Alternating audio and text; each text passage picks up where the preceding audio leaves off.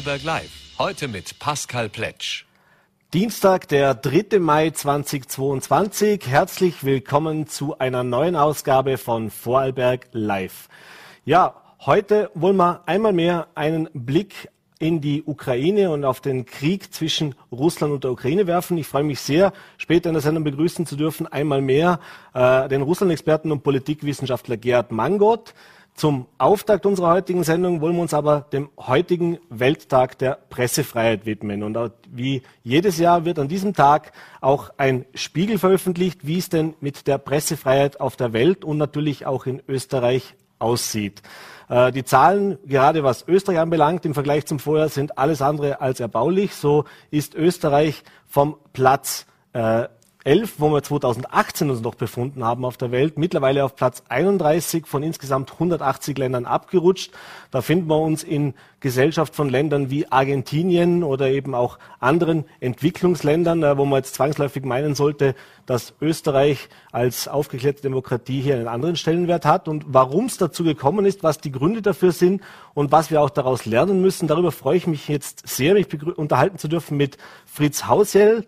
Er ist äh, Präsident von Reporter ohne Grenzen Österreich und Medienhistoriker. Schönen guten Abend und herzlich willkommen bei Vorarlberg Live. Schönen guten Abend und ein herzliches Hallo nach Vorarlberg. Ja, die Medienberichterstattung aus den Medien über die Pressefreiheit heute in Österreich sind alles andere als erbaulich. Äh, von einem katastrophalen Absturz wird da gesprochen, äh, von dramatischer Entwicklung wird da gesprochen. Äh, fangen wir vielleicht am Anfang mal kurz an, für unsere Zuseher zum Erklären, wie wird denn dieser Index jedes Jahr erfasst? Was haben da auch die Reporter ohne Grenzen damit zu tun und, und wie valide sind diese Daten? Also was, was ist die Basis dafür? Die Basis dafür, äh, für diesen Index, den es heuer das 20. Mal gibt äh, und der heuer ein Stück in einer renovierten äh, Fassung gemacht worden ist, sind Erhebungsbögen, sehr umfangreiche Erhebungsbögen, die Fachleute ausfüllen aus dem Bereich Journalismus, aus dem Bereich Wissenschaft, NGOs, also die diese Länder kennen, entweder dort leben oder dort arbeiten oder gearbeitet haben. Ähm, und ähm, das für insgesamt 180 Länder. Äh, und dann wird, ähm, das sind, also der Erhebungsbogen hat in der letzten Fassung jetzt 123 äh, konkrete Fragen. Ähm, ich habe den auch schon mal ausgefüllt ähm, und da sitzt man äh, mehrere Stunden sogar dahinter, um das äh, entsprechend sorgfältig äh, einzuschätzen. Und äh, Paris, äh, die Zentrale von Reporter ohne Grenzen, äh, rechnet dann äh, diesen Index aus, wobei wir heuer das erste Mal sozusagen den sehr differenziert ähm, für insgesamt äh, fünf wesentliche Säulen, die äh, wichtig sind äh, für die Entwicklung von Presseunfreiheit und Pressefreiheit. Mhm. Jetzt, ich habe schon gesagt, äh, Platz 31 von 180 äh, ist kein Weltmeistertitel. In Österreich rühmen wir uns sonst immer gerne in allen verschiedenen Bereichen, dass wir weltweit an der Spitzen, in Spitzenpositionen uns bewegen. Weithin würde man meinen, ja, wir sind ein sehr, sehr liberales, aufgeklärtes Land. Äh, was für Gründe gibt es denn, warum bei uns jetzt Pressefreiheit nicht gegeben sein sollte? Normalerweise denkt man bei sowas ja eher an die Schlusslichter dieses, dieses Index, zum Beispiel Nordkorea oder eben sehr restriktive Diktaturen, aktuell natürlich auch Russland, mit einer sehr, sehr starken Zensur, mit einer sehr, sehr starken staatlichen Einflussnahme auf die journalistische Arbeit. Absolut, und da liegen selbstverständlich nach wie vor auch Welten dazwischen. Ja. Ähm, äh, denn ähm, äh, Russland liegt äh, im aktuellen Ranking auf Platz 155 ähm, und, und Nordkorea am letzten Platz auf 180. Ähm, äh, die, die, die Gruppe, in der wir derzeit liegen und da leider in, in, in der unteren Hälfte ähm, äh, wird als äh, zufriedenstellend äh, insgesamt klassifiziert. Das ist sozusagen ähm, zwar nicht beruhigend, aber natürlich auch etwas, worauf man aufbauen kann und was aber zugleich natürlich eine äh, massive Warnung davor ist, denn äh, insgesamt haben wir auch das Zeugnis bekommen kürzlich aus äh, einer skandinavischen Universität, dass wir ein Demokratie-Ranking jetzt nicht mehr als liberale Demokratie gelistet, sondern nur mehr als Wahldemokratie äh, dass das parallel dazu jetzt im Bereich der Pressefreiheit ähm, sozusagen ein ähnliches Absacken, Abstürzen ist, ist ähm, deswegen nicht verwunderlich, weil die Pressefreiheit ganz essentiell ist für die Entwicklung demokratischer Verhältnisse und äh, das eine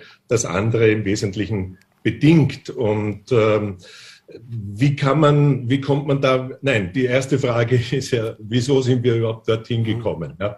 Ähm, äh, das ist, äh, das sind nicht, äh, ist nicht eine einzelne Sache. Ja, das, das wäre, was sehe, wie bei Holland, die sind gleich 22 Plätze runter, sind aber noch vor uns, weil die auch deutlich vor uns gelegen waren bisher. Äh, dort ist die Ermordung äh, äh, des Journalisten de Vries die, die, die Hauptsache gewesen für diese Abwertung. Und damit sind wir sozusagen schon bei einer Säule. Eine Säule ist einfach die Frage, wie sicher können in einem Land Journalistinnen und Journalisten ihren Beruf ausüben, ohne dass sie an Leib und Leben gefährdet werden. Mhm. Da sind die Verhältnisse in Österreich mittelprächtig, weil wir feststellen müssen, dass im, im Zuge der vielen äh, Demonstrationen äh, gegen die Covid-Maßnahmen ähm, doch immer wieder äh, Journalisten und Journalistinnen angegriffen werden von Demonstrantinnen auf der einen Seite, aber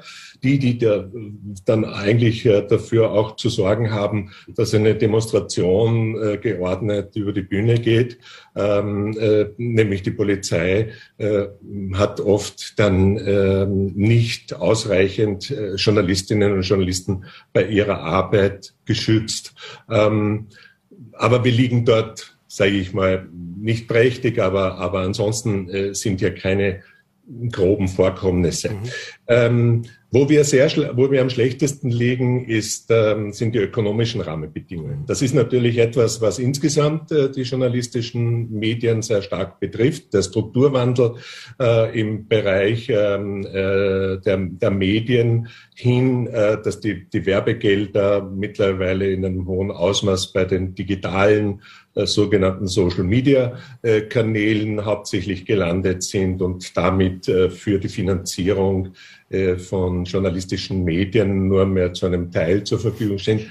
Äh, das äh, schwächt Medien, das führt zu kleineren Redaktionen, während gleichzeitig auf der anderen Seite zum Beispiel die aktuelle Politik in den letzten Jahren ihre PR- und Propagandastäbe ausgebaut hat. Mhm. Das bringt ähm, demokratische Verhältnisse äh, einigermaßen aus der Waage, weil ähm, äh, sozusagen viele Redaktionen nicht mehr in dem Maß in der Lage sind, sozusagen hinter die Kulissen zu blicken, die Kulissen die äh, geschickte PR-Leute und Spin-Doktoren errichten, damit ihr ihre Arbeit sozusagen äh, im besten medialen Licht erscheint. Mhm. Ja. Ähm, und dort, äh, dort sind auch die Versäumnisse, also es gibt ja nicht nur Behinderungen, sondern auch Versäumnisse. Die Medienpolitik hätte darauf auch reagieren können und äh, die Medien stärken durch entsprechende Medienförderung. Sie wissen, die Presseförderung ist seit ganz vielen Jahren unverändert niedrig und äh, sie stärkt eher die Starken, ähm, als dass sie dafür sorgt, dass die Schwachen am Markt nicht verloren gehen. Und noch besser wäre es, wenn die Medienförderung äh, Innovationen fördert, sodass äh, die Vielfalt wächst. Eine Gesellschaft, die selber sehr vielfältig ist in, in ihrer Zusammensetzung, braucht auch vielfältige Medien. Die Demokratie braucht die Vielfalt, braucht auch die, die vielen leiseren Stimmen, ähm, denn manchmal äh, sind die der Beginn von etwas, wo, woran man lange nicht gedacht hat. Denken Sie an das Thema Nachhaltigkeit. Das hat ziemlich klein begonnen vor ganz langer Zeit. Ja. Äh, und nicht in den großen, sozusagen marktdominierenden Medien. Mhm. Äh, es gibt dann noch ähm, natürlich einen Punkt, äh, den wir nicht vergessen sollten und der in der internationalen Öffentlichkeit auch stark registriert worden ist.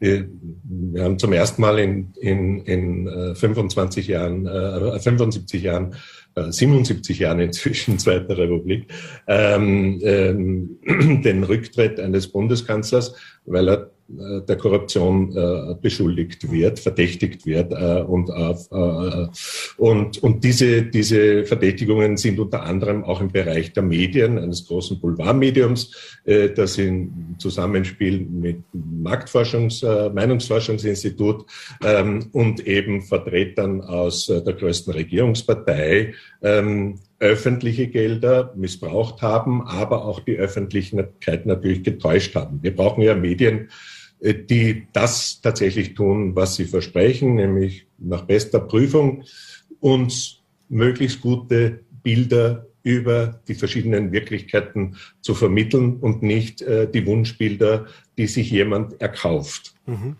Sie haben jetzt schon ein paar Punkte angesprochen, auf ein paar möchte ich noch im Detail eingehen. Das eine ist, Sie haben gesagt, eben das Thema der Medienförderung. Natürlich gibt es aus der Öffentlichkeit auch immer den Vorwurf, äh, die Politik kauft sich natürlich auch die Medien. Äh, jetzt würden wir als Medienschaffende sagen, dass eine vernünftig aufgestellte Medienförderung das eben verhindert. Äh, anders als es eben die Inseratenvergaben sind, über die Sie auch schon kurz jetzt was gesagt haben, das eben ein schwieriges Thema ist.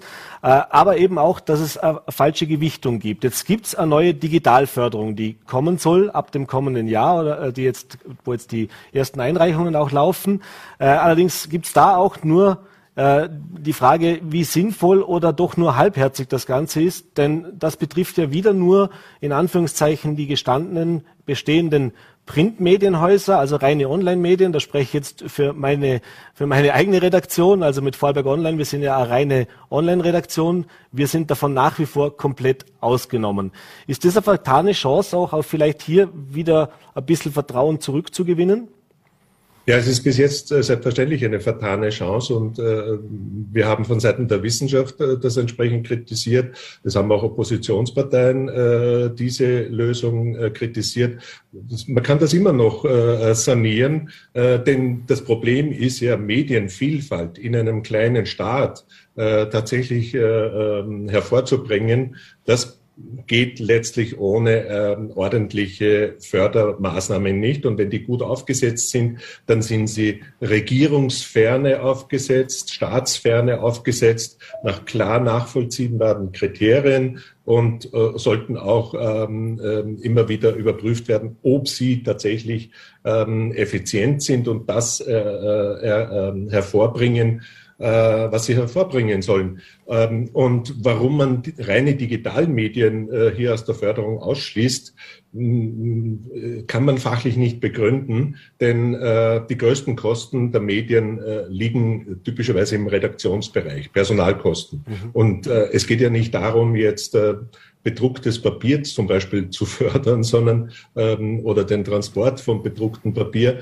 ähm, sondern Journalismus zu fördern. Und Journalismus ähm, lebt ähm, von, von Recherche, äh, die nicht äh, der Computer macht, sondern äh, die Journalistinnen und Journalisten leisten. Mhm. Ähm, und, ähm, äh, und selbstverständlich könnte man die Regierungsinserate oder die öffentlichen Inserate äh, perfekt organisieren, aber das wollte die Politik äh, bis jetzt nicht.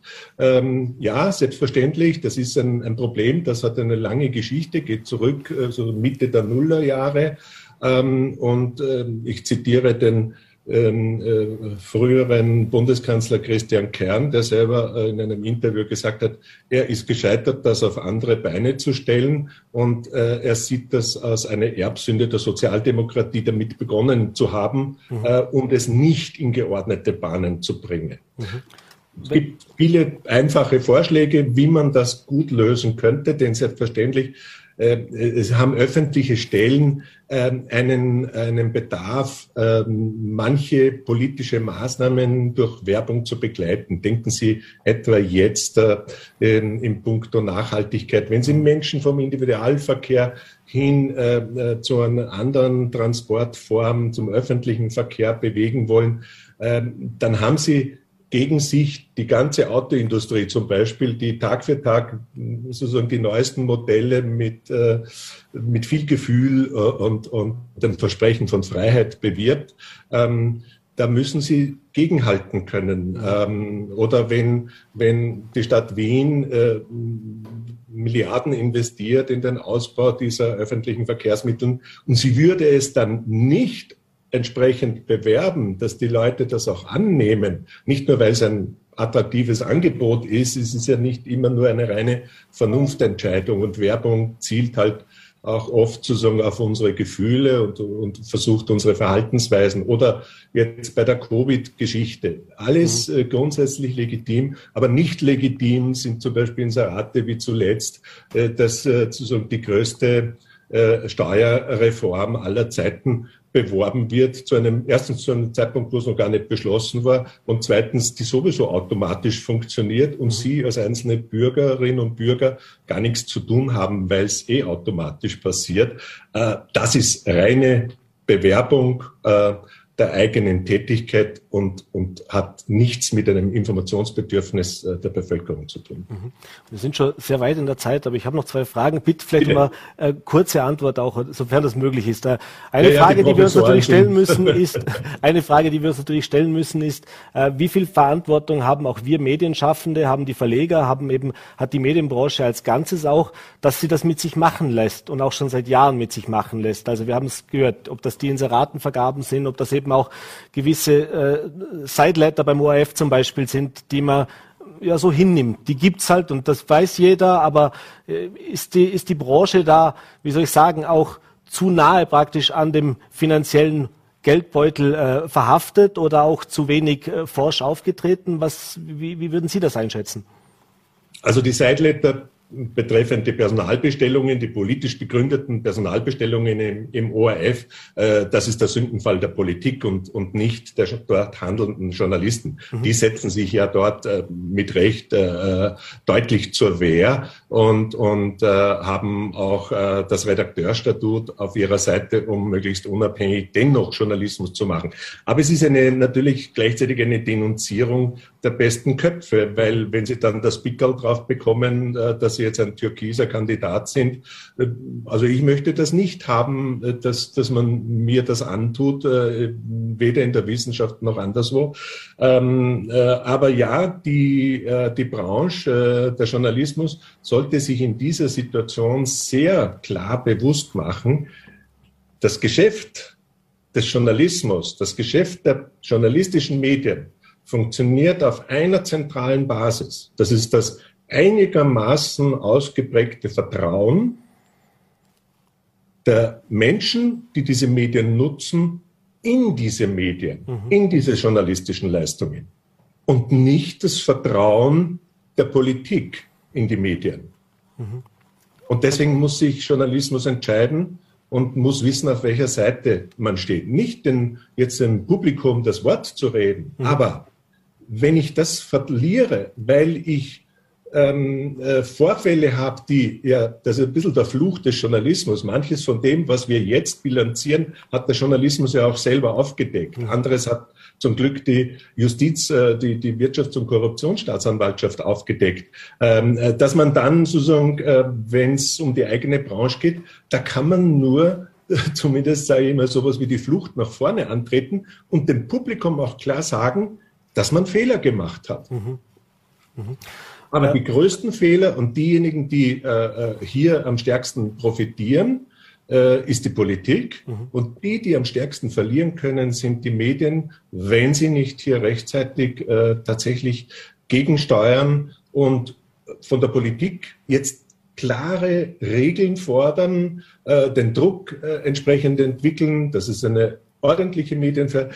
Wir verhandeln derzeit die, die neuen Formen der Medienförderung, die neue Regelung äh, der, zu den Regierungsinseraten unter Ausschluss der Öffentlichkeit. Ja, ich war selber in so einer Med, sogenannten Medienkonferenz und man hat uns dort die Verschwiegenheit abnehmen wollen. Wir haben uns natürlich dagegen gewehrt und gesagt, das spielt mit uns, zumindest Wissenschaftlern und, und NGO-Vertretern nicht, aber es hat es offensichtlich mit den anderen äh, Branchenvertretern gespielt, weil was haben wir erfahren über die Medien, über die dortigen Vorgänge? Mhm. Nichts. Ich meine, man kann schon so sondieren, aber dann muss man dann danach eine Phase der intensiven öffentlichen Debatte führen, weil me wie Medien organisiert sind, äh, das ist eine Angelegenheit und ein Anliegen sehr vieler Menschen, weil alle brauchen Medien, Medien, die möglichst gut möglichst, das heißt möglichst frei, so frei wie möglich arbeiten können. Und dazu sind wir natürlich als Reporter ohne Grenzen sozusagen als Watchdog der Pressefreiheit auf, äh, aufgerufen, das auch immer wieder einzumahnen. Und das tun wir Jahr für Jahr einerseits mit dem Index, aber auch dann, wenn wir wieder über verschiedene Vorgänge ähm, äh, Informationen mhm. bekommen, dass wir aufstehen und äh, uns zu Wort melden. Manchmal ist es ja auch schwierig, sozusagen sich in der Branche, weil ja. manche sagen, jetzt haben wir jetzt keinen so guten Ruf, äh, müssen wir selber uns auch noch sozusagen gegenseitig kritisieren. Ja, das zeugt auch von Größe, wenn man sich äh, auch selber aus der Kritik nicht ausschließt. Wir sind jetzt wirklich schon sehr, sehr weit über der Zeit, aber ich muss ja eine letzte, eine letzte und bitte wirklich mal kurze Antwort äh, äh bitten. Äh, das Thema der Unabhängigkeit des Journalismus ist auch ein Thema, das natürlich die Glaubwürdigkeit, Sie haben schon mehrfach angesprochen. Äh, was wir erleben ist, dass es natürlich im Prinzip keinen Qualitätssiegel in Österreich gibt für Journalisten. Also es kann sich eigentlich jeder Journalist nennen, äh, es kann jeder ein journalistisches Produkt auf den Markt bringen. Was wir erlebt haben die letzten ein, zwei oder auch schon mehr Jahre eigentlich, dass sich verstärkt wieder Parteien auch bemüßigt fühlen, äh, unter dem Deckmantel des Journalismus eigene Online-Angebote vor allem aufzubauen. Äh, muss man da auch mehr entgegentreten, beziehungsweise ist das vielleicht auch mit ein Punkt, warum eben auch Journalismus im Gesamten ein bisschen die Glaubwürdigkeit verloren hat? Äh, ganz schnell und ganz kurz. Äh, es gibt ein paar ganz einfache Maßnahmen, ähm, äh, das zu lösen. Also ein Siegel oder eine Pressekammer, bitte nein. Mhm. Die historischen Erfahrungen sind katastrophal damit. Ähm, ja, äh, Journalismus ähm, sollte erstens äh, verlangen, dass die Medienförderung zum Beispiel äh, Aus- und Weiterbildung auch entsprechend honoriert und mit Fördermitteln ausstattet äh, und auch dafür sorgt, dass sich die Redaktionen es leisten können, dass Leute ähm, auch pro Jahr mehrere Wochen äh, Fortbildung machen können. Andere Branchen tun das auch. Warum nicht der Journalismus? Mhm. Aber dazu braucht es natürlich besser ausgestattete Redaktionen beziehungsweise die Finanzierung dessen. Mhm. Und äh, das Dritte ist, äh, ja, die Journalisten, die journalistischen Medien sind natürlich in einem neuen Konkurrenzumfeld.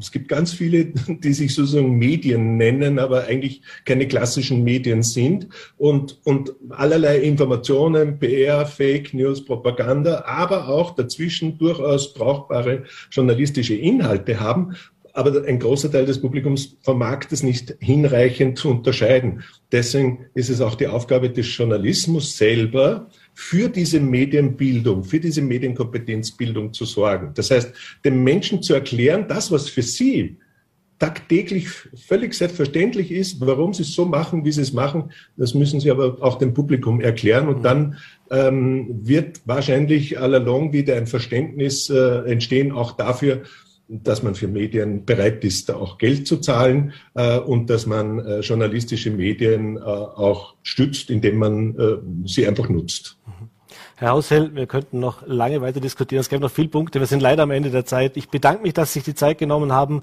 Liebe Grüße und vor allem natürlich gesund bleiben. Dankeschön. Danke für die Einladung und Sie haben ja noch einen zweiten ganz großartigen Gast äh, äh, und ich werde ein bisschen noch zulauschen. Sehr gerne, freut uns natürlich sehr. Dankeschön. Ja, und ich habe es schon angekündigt, äh, neben dem Welttag des äh, der Pressefreiheit ist ein Thema natürlich jeden Tag momentan aktuell und es gibt jeden Tag Neuigkeiten und ich freue mich jetzt sehr, einmal mehr bei uns im Studio begrüßen zu dürfen. Gerhard Mangold, Politikwissenschaftler und Russland-Experte. Schönen guten Abend, herzlich willkommen bei Vorarlberg Live. Guten Abend. Ja, Mangold, äh, wir haben es schon mehrfach besprochen mit meinen Kolleginnen und Kollegen auch hier in, der Sendung. Äh, es gibt täglich neue Meldungen und eigentlich weiß man nach wie vor nicht so ganz, was jetzt da in Russland, in der Ukraine, was da in den nächsten Tagen, Wochen noch alles auf uns zukommt. Lassen Sie uns vielleicht ein paar Punkte besprechen. Äh, einer der Punkte ist, äh, dass jetzt momentan sich das Kampfgeschehen, so wie es aussieht, in die Ostukraine verlagert hat. Aber alle natürlich sich jetzt fragen, was passiert in dieser ersten zehn Tagen des Mai. Äh, es wird immer wieder kolportiert, dass Putin unbedingt diesen 9. Mai, den Tag der Befreiung, für eine Siegesmeldung, für eine Erfolgsmeldung braucht. Die neuesten Meldungen, die uns jetzt erreichen, sind allerdings, dass es so weit geht, dass man sagt, es könnte auch der Tag sein, an dem Putin offiziell eine Kriegserklärung abgibt. ein, ein Wort, das er bislang ja nicht verwendet hat. Wie wichtig ist denn dieser 9. Mai für Wladimir Putin und wie wichtig ist es auch, dass an diesem Tag er seiner Bevölkerung etwas präsentieren kann? Nun, er wird am 9. Mai der Bevölkerung sicherlich keinen Sieg präsentieren können. Denn das wäre bestenfalls, wenn er das Minimalziel erreicht, nämlich den gesamten Donbass zu erobern. Und die Offensive, die dort gestartet wurde vor circa einer Woche, kommt sehr, sehr langsam voran. Und es ist völlig ausgeschlossen, dass bis zum 9. Mai der Donbass erobert sein wird oder, wie die Russen es sagen, befreit sein wird. Also eine solche Siegesmeldung kann er nicht abgeben. Den Krieg erklären kann er zwar auch nicht formal, denn das ist die Aufgabe des Oberhauses des russischen Parlaments, mhm. den Krieg zu erklären. Aber er könnte natürlich, und das ist die Spekulation eben in den meisten Medien jetzt, das zu einem Krieg aufwerten, von einer Spezialoperation zu einem Krieg aufwerten und damit verbunden dann auch eine allgemeine Mobilmachung der Reservisten der russischen Streitkräfte anordnen. Denkbar ist es, aber es ist keineswegs sicher, dass es so weit kommt. Wie würden Sie einschätzen, wenn es zu dieser Generalmobilmachung kommt? Was sagt das auch über den Zustand der russischen Armee, über den Zustand oder auch über die Situation in der Ukraine aus? Wenn man jetzt als Außenstehender vielleicht auch nicht als, als Stratege oder Militärexperte das beobachtet, dann bedeutet das ja, dass er mit seinem ursprünglichen Plan ohnehin gescheitert ist. Aber das ist ja dann wirklich eine massive Eskalation des Ganzen. Denn wie gesagt, bislang redet man von Spezialoperationen. Es wird in Russland ja tunlichst vermieden, davon zu sprechen, dass äh, Wehrpflichtige und so weiter eingesetzt werden, obwohl wir wissen, dass das schon passiert ist. Aber das wäre ja eine, eine, eine massive Schwächung eigentlich der eigenen Position. Oder täuscht uns das? Und es wäre jetzt zunächst das Eingeständnis, dass man offensichtlich bisher in den Kämpfen sehr viel an Soldatenleben verloren hat. Das heißt, dass die eigenen Reihen ausgedünnt sind. Und um eine entsprechende Truppenstärke für das Ziel, den Donbass zu erobern, aufrechtzuerhalten, müssen dann Reservisten mobilisiert werden. Mhm. Also es wäre eine indirekte Bestätigung für militärisches Versagen. Gleichzeitig muss man allerdings auch darauf hinweisen, dass die einberufenen Reservisten eben auch mit Waffen ausgestattet werden müssen und sicherlich keine Kampferfahrung haben, die sie in diesen Konflikt einbringen könnten. Das heißt, Personell wäre eine Aufstockung der russischen Seite damit möglich. Ob mhm. das qualitativ allerdings eine wesentliche Verbesserung bringt, das ist eher zu bezweifeln. Mhm. Äh, jetzt gab es äh, einen weiteren äh, Eklat oder Vorfall mit dem russischen Außenminister, der äh, in einer sehr abstrusen und einer äh, sehr wirren Aussage äh, gerechtfertigt hat, dass eben im Prinzip der ukrainische Präsident ein Jude wäre und die Juden die größten Antisemiten sind, äh, also auch Vergleiche zu Hitler gezogen hat in dieser Rede, was natürlich vor allem bei Israel für massive Proteste, aber natürlich auch bei allen anderen Ländern gesorgt hat. Aber Israel ist ja ein Land, das sich bislang den Sanktionen an Russland nicht angeschlossen hat. Erleben wir in den letzten Tagen und jetzt immer mehr auch, wenn die Situation ein bisschen verzweifelter wird, wenn die Situation schwieriger wird, dass man sich sozusagen Step by Step auch mit den letzten, will nicht sagen Verbündeten, aber mit den letzten nicht äh, gegnerisch gesinnten Ländern endgültig verscherzt. Also das schwächt man hier, äh, sieht man einmal mehr eine Schwäche auch in der Außenpolitik, wo man sich selbst als Land auch weiter schwächt. Nun, dieser Krieg ist von russischer Seite damit begründet worden, dass man Nazis von der Regierung entfernen müsse. Und Putin selber nannte ja die ukrainische Regierung eine Bande von Drogenabhängigen und Nazis. Mhm. Und das Gegenargument, das immer wieder gebracht wurde, vor allem in den westlichen Medien, ist, aber Zelensky ist doch Jude. Also mhm. wie kann er Nazi sein?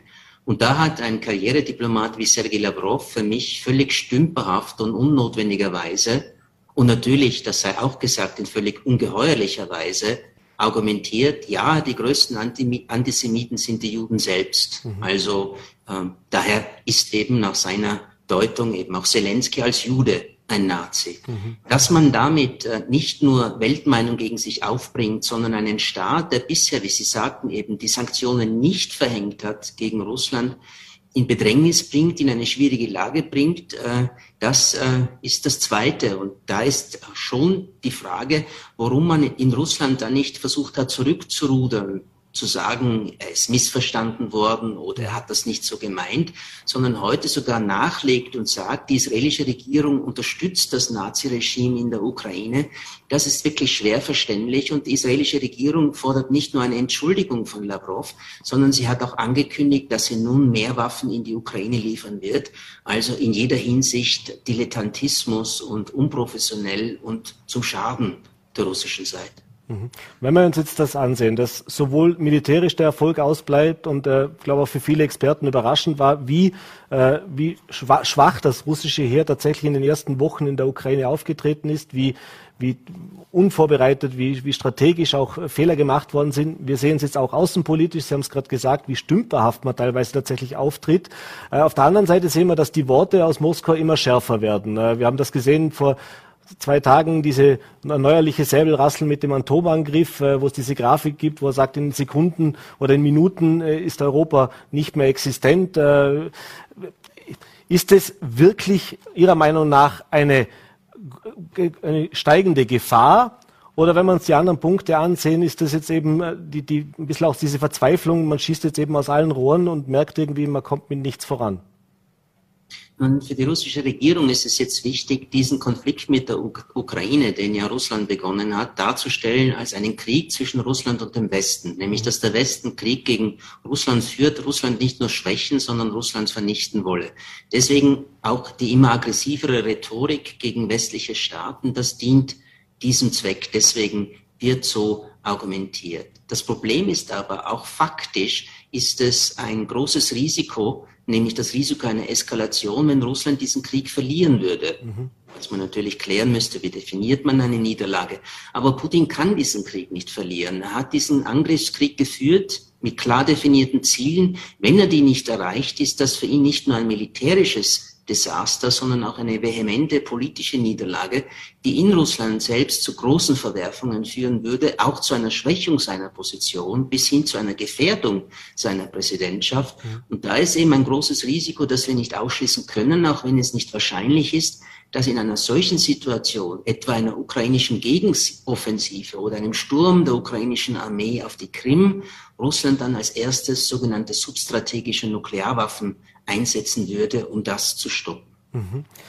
Zwei Fragen noch zum Abschluss. Auch eine Meldung, die wir nicht bestätigt haben offiziell, aber die auch aus, aus ukrainischen äh, Quellen stammt, ist, dass jetzt äh, verlautbart wurde, dass Ungarn offensichtlich von Putin angeblich vor dem Einmarsch äh, informiert worden sei von dieser Militäroperation und äh, dass es da tatsächlich äh, Gerüchte gibt, äh, ob, ob, der, ob die ungarische Regierung nicht sogar damit spekuliert hat, eventuell auch davon zu profitieren, wenn das äh, diese von Russland erwartete schnelle Operation gewesen wäre.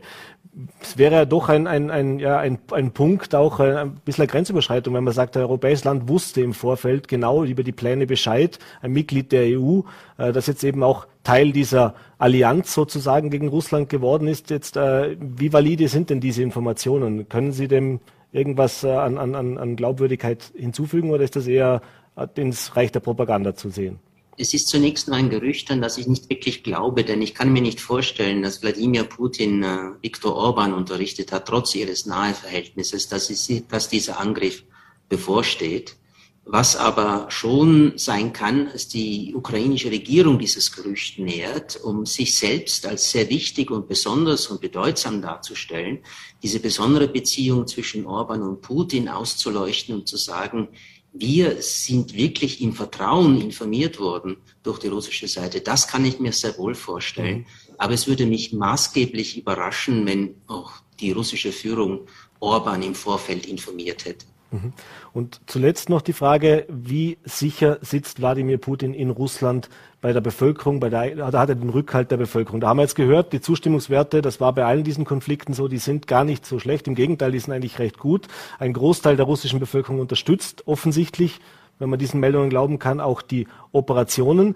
Was wir jetzt aber schon gehört haben in den letzten Tagen, ist, dass es vermehrt zu Vorfällen in Russland gekommen ist, bei denen militärische Einrichtungen in Brand gesteckt worden sind oder strategisch wichtige Fabriken oder Firmen auch, äh, ja, ob es jetzt Anschläge waren, aber auf alle Fälle hat es da Vorfälle gegeben. Äh, die ukrainische Seite hat heute äh, verlautbart, das gäbe Operationen sozusagen, ohne jetzt zu sagen, ob das sie das selber seien. Äh, ist das ein erstes Anzeichen für einen Widerstand praktisch aus Russland heraus Ihrer Meinung nach? Oder ist es eher wahrscheinlich, dass es tatsächlich sozusagen Sabotageakte sind von vielleicht ukrainischen Spezialkräften oder wem auch immer?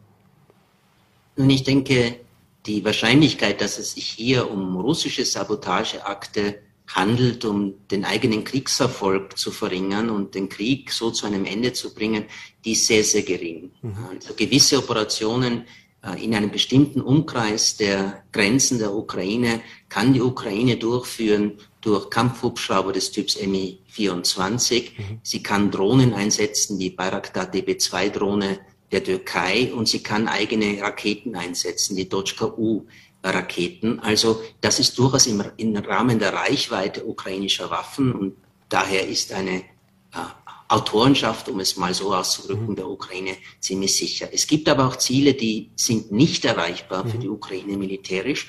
Aber hier würde ich, bevor ich sage, hier gibt es einen innerrussischen Widerstand, schon darauf hinweisen, dass die Wahrscheinlichkeit ungleich größer ist, dass hier der ukrainische Geheimdienst, der SBU mhm. und westliche Geheimdienste in Russland solche Sabotageakte durchführen und nicht, wie gesagt, ein innerrussischer Widerstand, der sich zu formieren begenne gegen die politische Führung des Landes.